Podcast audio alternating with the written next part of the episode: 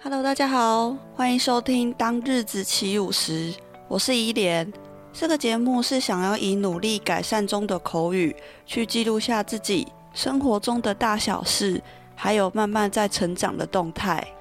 也希望每次的分享都能够带给你一点快乐和帮助。那我们就开始今天的内容吧。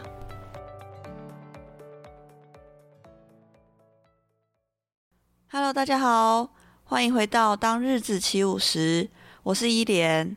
今天呢，终于来到我们这个特别企划《勇闯韩国》的这个系列的最后一集啦。那在这边呢，也非常感谢大家前面几集的收听。那今天最后一集呢，主要是和大家分享，最后呢，我在机场要返回台湾的时候呢，在机场发生的两件事情。那第一件事情呢，是一个在机场必须执行的小任务，也就是退税这件事情。那其实退税这个流程跟方法，第一次来韩国嘛，所以我不是很清楚。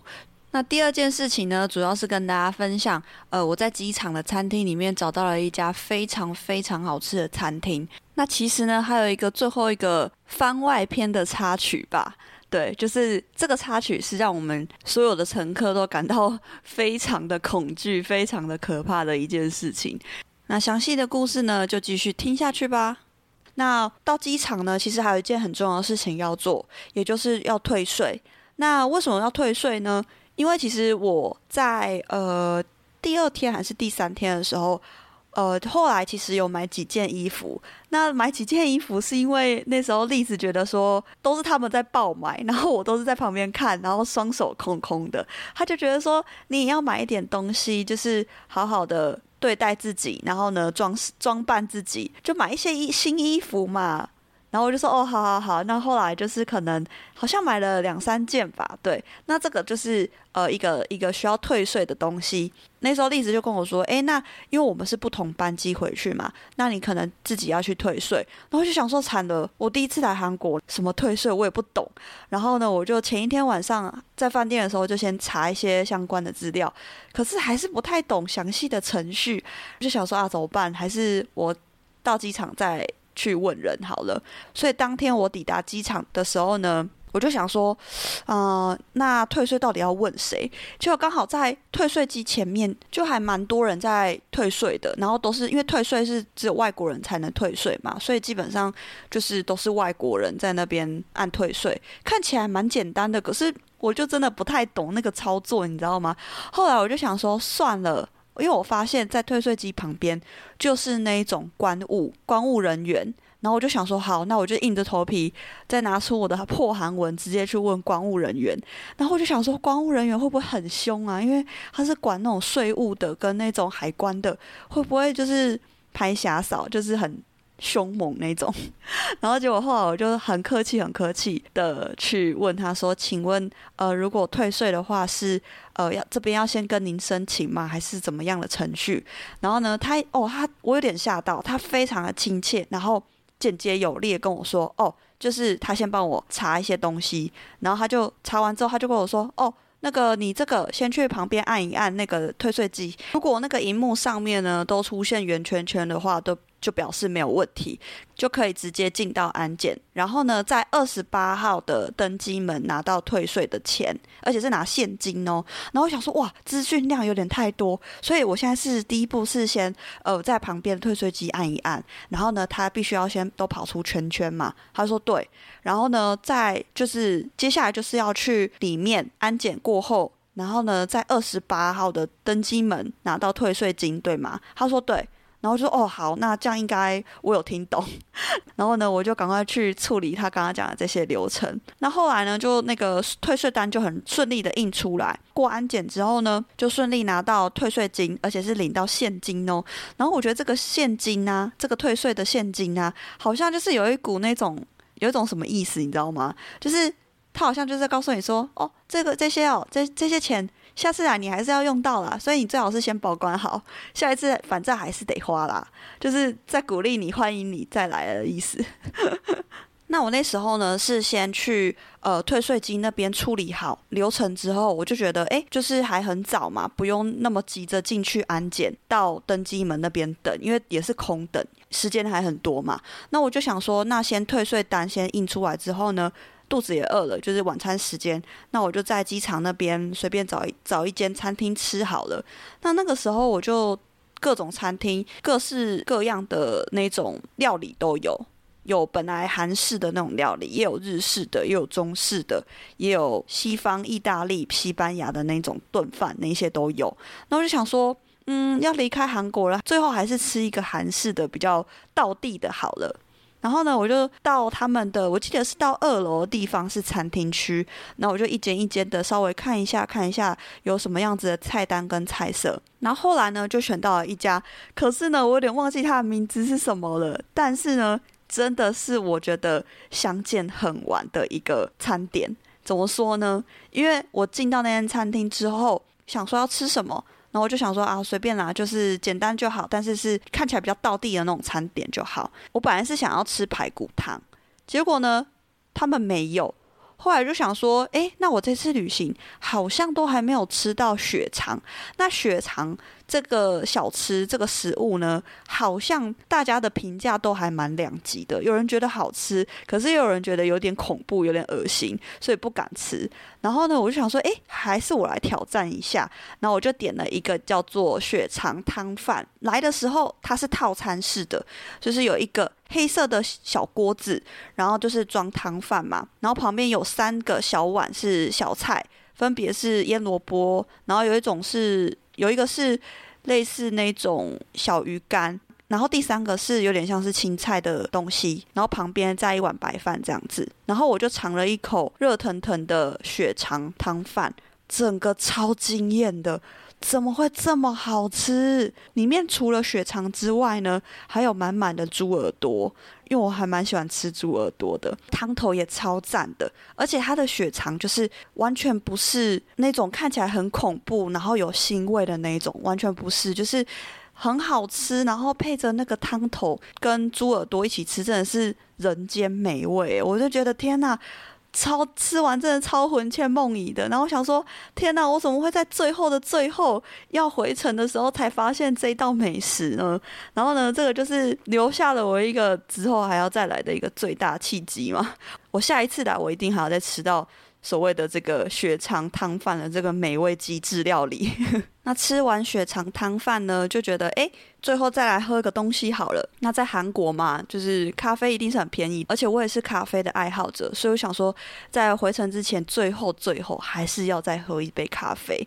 而且你知道，吃完一顿热热那种很美味的美食之后，再来一杯热拿铁喝下去，一口滑顺的那种口感之后。你就会觉得哇，舒服，就是人生美好的时刻这样子。那休息一下之后呢，就决定要 check in 去过安检，就跟刚刚公务人员说的一样，我先找到二十八号登机门的地方，在这个地方去领那个退税的现金。成功领到之后呢，我就发现它上面那个退税单有写，我是领回一万零五百韩币。然后我就说啦，这个感觉就是什么？这个感觉就是叫你下次来还要继续花啦。这些钱你也不用保存的太久，因为很快就又要把它们花掉。然后呢，后来我发现，哎，我的登机门不是用走的就会到，因为我看到有一个呃岔路，就是他说我的登机门是需要搭一段接驳车才会到候机室。然后就觉得，哦，对对对。那时候来的时候好像也是，就是都要搭一段接驳车才能到下一个地方。就是仁川机场真的是大到不行，就是都要有中间的一个小段的运输才能够连接起来。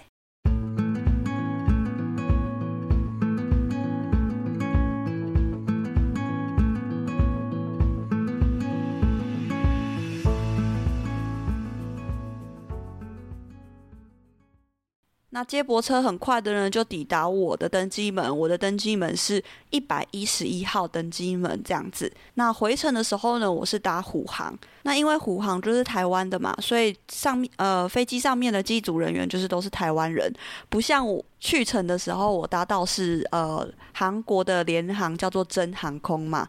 那韩国联航当然它的机组人员都是韩国人。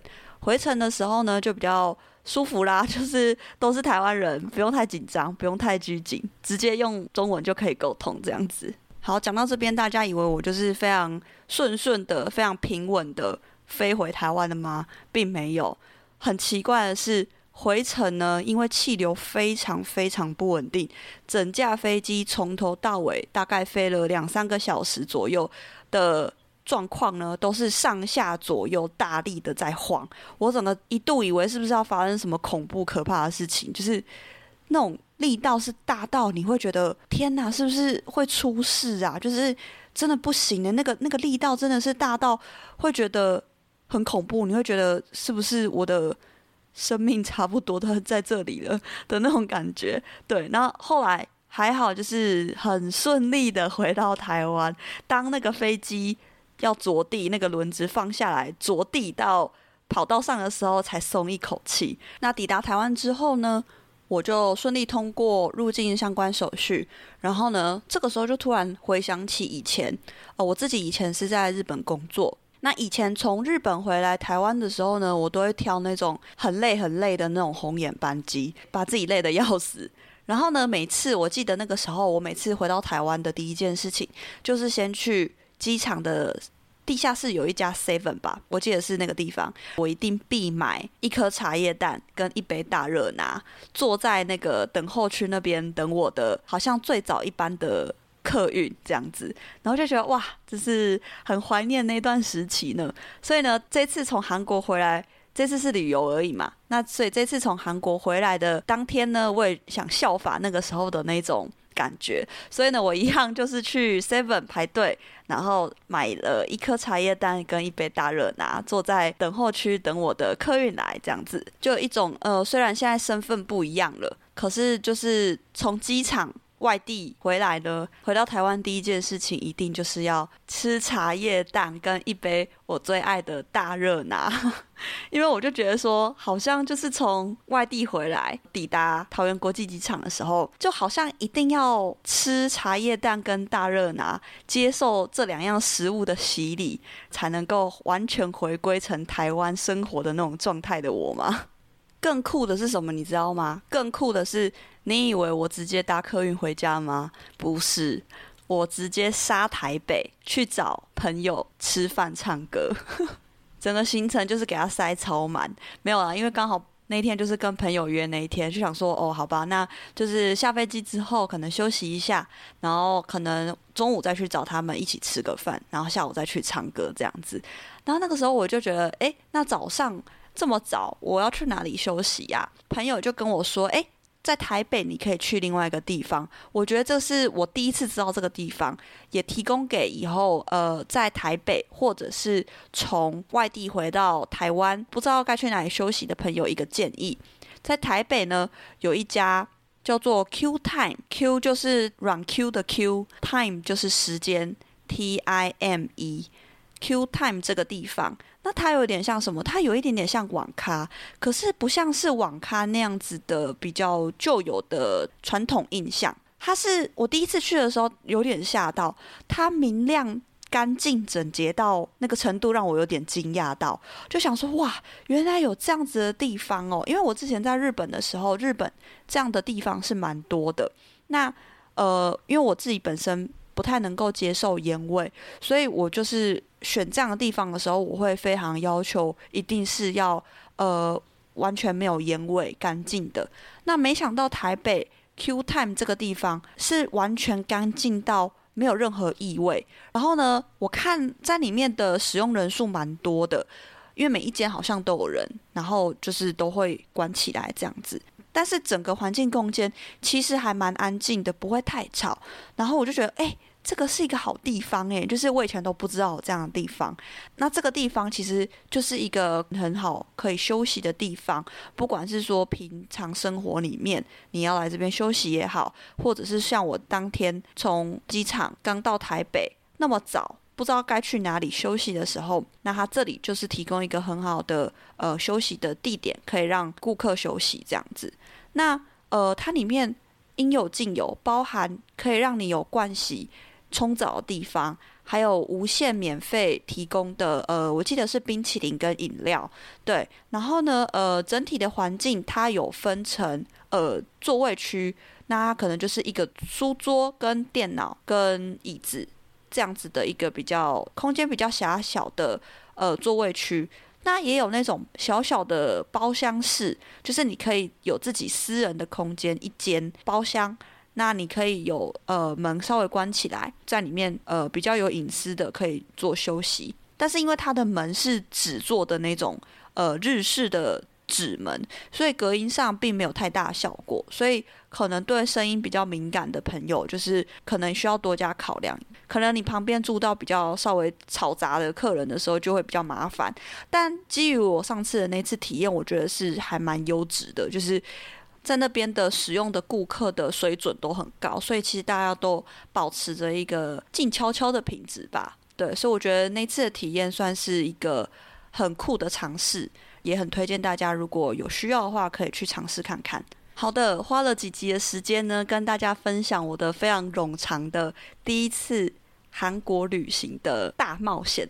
那这一次旅行呢，真的是非常非常感谢栗子跟珊妮这两位朋友的一起互相的陪伴跟体验，享受各种不同的新事物，那才能够造就这一次的呃韩国旅行非常的完美顺利。那也感谢在这趟旅程当中，所有向我伸出援手，会把他们的韩文口说速度放慢的所有韩国的人们，就是因为有你们讲的比较慢的韩文，我才能够就是听得懂你们的意思，这样子包含车站的站务员啦、机场的柜台人员啦，或者是各家餐厅的店员啦，或者是服饰店的店员啦，就是都感谢。这些人，因为他们耐心的说明跟帮忙，也才能造就这次的旅程非常的顺利完美。那最后呢，也想谢谢正在收听节目的你，因为有你的收听跟支持，才会让这个系列更加的有意义。那也希望这几集的韩国旅行的分享呢，能对你有一些帮助喽。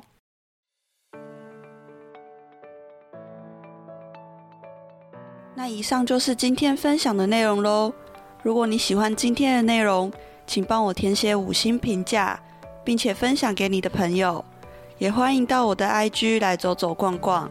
愿我们的日子都能够翩翩起舞。谢谢您的收听，我们下集见，拜拜。